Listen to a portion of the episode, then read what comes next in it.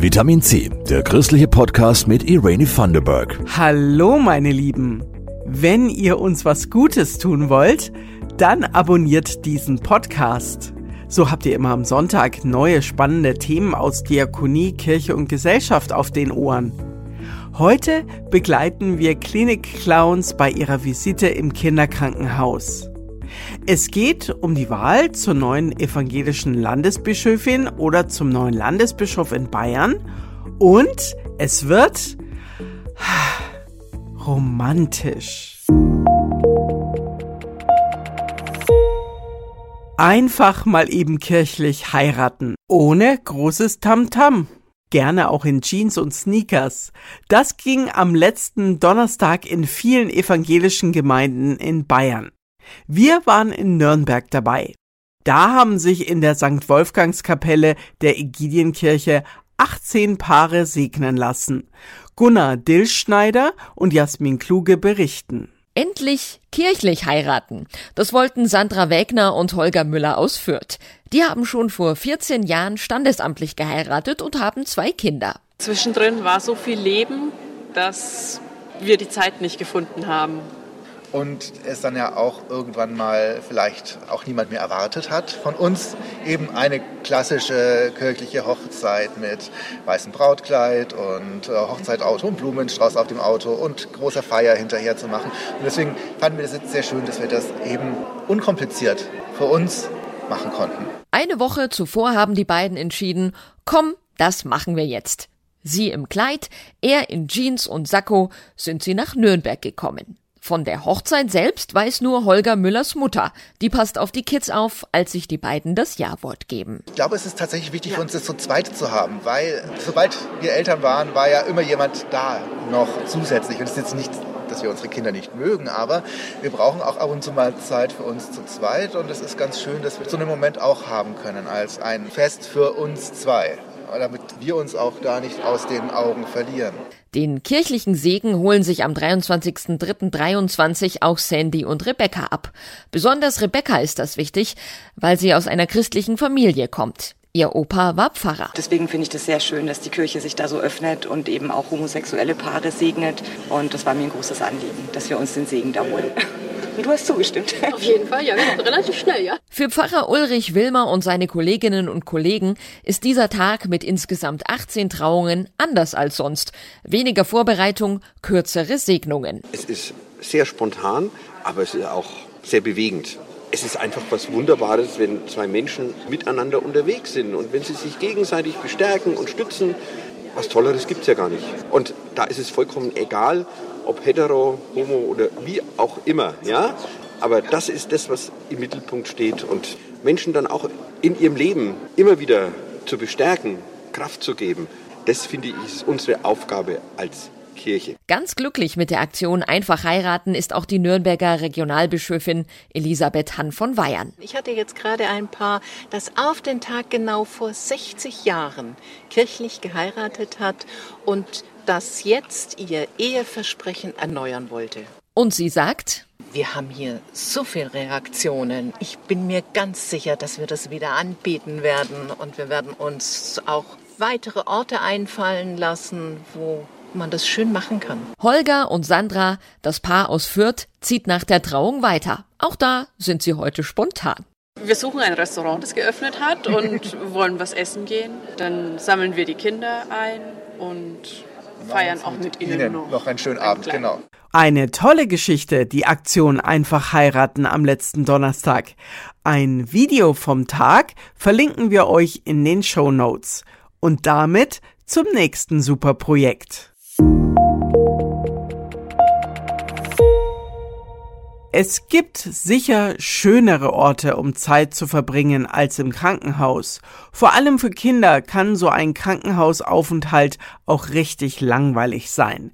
Seit jetzt schon 25 Jahren sorgt der Verein Klinik Clowns Bayern für Spaß und Abwechslung im Krankenbett. Auch in der Knopfschen Kinderklinik in Nürnberg. Julia Riese war bei einer Clownsvisite dabei.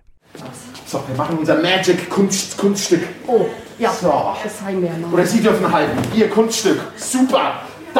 Die zwei Klinik-Clowns Dr. Maggie McDoodle und Dr. Beppo entrollen ein langes Stück Gartenschlauch zu einem Springseil. Bitte, sei still, ja? Sei still, ja, ja, hier, da, da, da, da, Mama, bitte. Ganz schnell, ganz schnell, ganz schnell, ganz schnell. Achso, langsamer, okay. Mama Silvia hüpft mutig eine Runde mit, während ihr Sohn Said vom Bett aus zusieht. So viel Trubel und Lachen versuchen die zwei Clowns in alle Zimmer der Knopfschen Kinderklinik zu bringen. Im besten Fall ändern wir die Stimmung. Also das bedeutet auch, ja, dass man nicht an die Krankheit denkt und vielleicht da so ablenken kann. Sagt Maggie McDoodle, die im echten Leben Susanna Curtis heißt. Ihr Kollege Stefan Drücke fügt hinzu. Also ist ja so, dass wir ein Angebot machen. Also wir können auch abgelehnt werden und ich glaube, das ist auch hier speziell auf der Onkologie ganz besonders, weil wir einfach manchmal auch mit den Eltern eher zu tun haben und wenn das Kind ist einfach abgelenkt und ist an seinem Tablet und dann sind die Eltern sehr froh, dass da einfach was Dialogisches stattfinden kann. So wie bei Said und seiner Mama. Wenn diese lacht und mit den Clowns herumalbert, zeigt sich der Sechsjährige wenig beeindruckt. Er will eigentlich viel lieber seinen Film weiterschauen. Wie fandest du das denn gerade mit den Clowns? Nicht lustig. Für die Clowns ist das kein Problem. Nicht alle Kinder haben Lust auf ihre Späße. Wenn zumindest die Mama etwas aufgeheitert werden konnte, war ihre Visite erfolgreich. Einmal pro Woche kommen die zwei in der Knopfschen Kinderklinik vorbei und besuchen dann 10 bis 25 Kinder mit ihren Familien. Oft wird gelacht, aber es darf auch geweint werden. Die ausgebildete Choreografin und der Schauspieler passen sich immer wieder an die Situation an, die sie im Zimmer vorfinden. Stefan Drücke erzählt von einem bewegenden Erlebnis in der Onkologie. Dann war das tatsächlich so, dass die Mama ein arabisches Schlaflied auf einmal für ihr kleines, kleines Kind gesungen hat. Und dann hat Maggie aus ihrem Kulturkreis ein Schlaflied gesungen und dann gab es noch ein anderes Schlaflied. Und das fand ich halt so unglaublich schön und berührend und kostbar. Und dieses Geschenk, dass diese Mutter uns an dieser Intimität teilhaben lässt, wie sie ganz, ganz versunken und liebevoll für ihr Kind, Säugling, drei Monate alt, dieses Schlaflied so singt. Die Clowns sorgen nicht nur bei den kleinen Patienten für Abwechslung und gute Laune, sondern auch beim Team, erzählt Krankenschwester Christiane Busch. Ach, also wir freuen uns immer, wenn sie kommen. Das macht immer gute Laune rein und für den Alltag einfach auch, wenn man ein wenig gestresst ist, aber das trotzdem, man kann halt wieder lachen. Und wir machen auch unsere Späße mit im Zimmer dann mit den Clowns auch. Machen auch mal mit und werden auch mal veräppelt. Seit 18 Jahren besucht Dr. Maggie McDoodle die Kinderklinik. Dr. Beppo ist seit 15 Jahren dabei. Die Klinik-Clowns sind immer im Team unterwegs und das nicht nur in der Kinderklinik. In Nürnberg besuchen sie auch das Georg Schönweiß Seniorenheim und in Fürth das Seniorendomizil Haus Maximilian. Den Verein gibt es jetzt seit 25 Jahren. In ganz Bayern haben die Clowns im letzten Jahr bei mehr als 2500 Einsätzen Menschen beim Gesundwerden und Bleiben geholfen. Der Verein Klinik Clowns lebt von Spenden, mit denen die Honorare der professionellen Clowns und ihre Ausstattung bezahlt werden. Mehr Infos gibt's auf klinikclowns.de.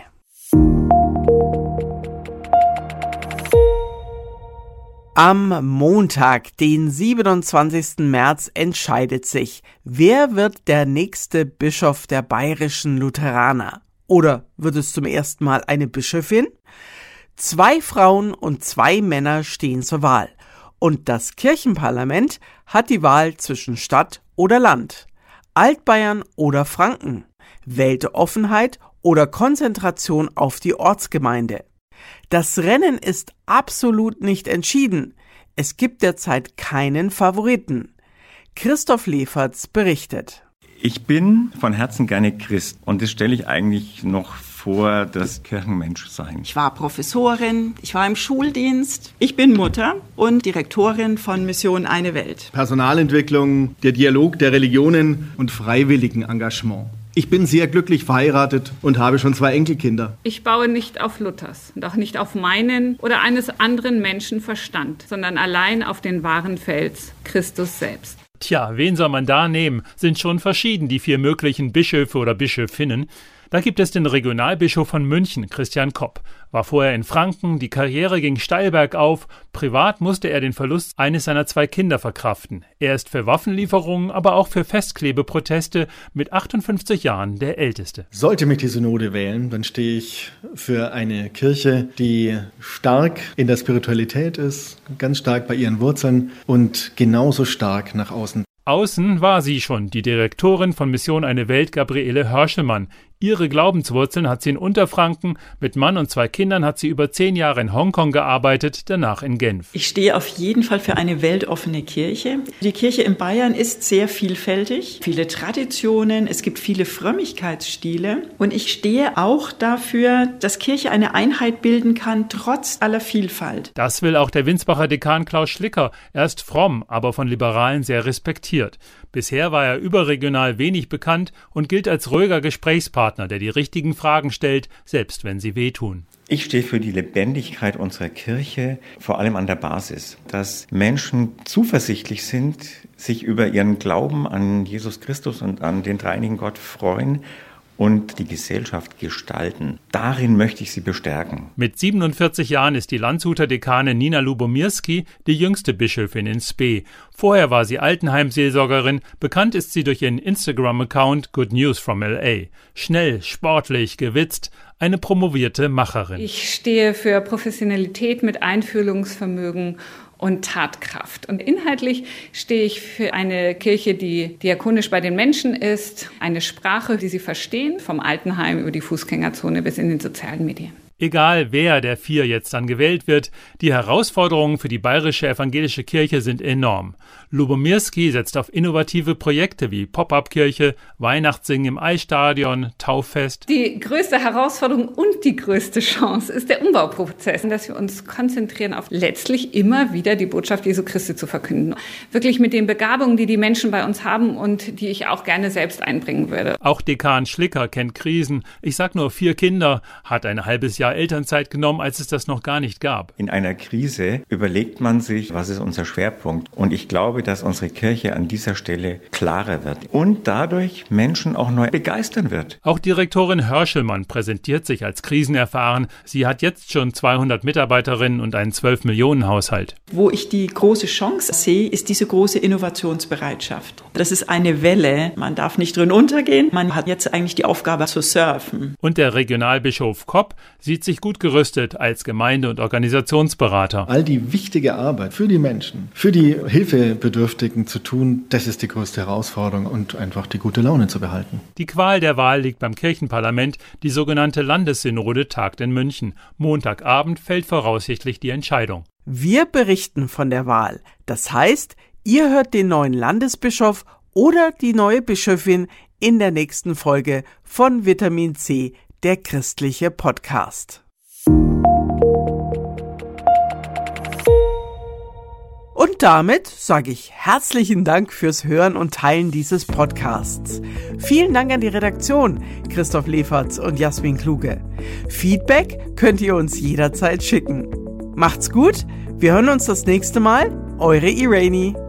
Das war Vitamin C, der christliche Podcast. Für Fragen oder Anmerkungen schreibt uns an pod-vitaminc.epv.de. Vitamin C, jeden Sonntag neu.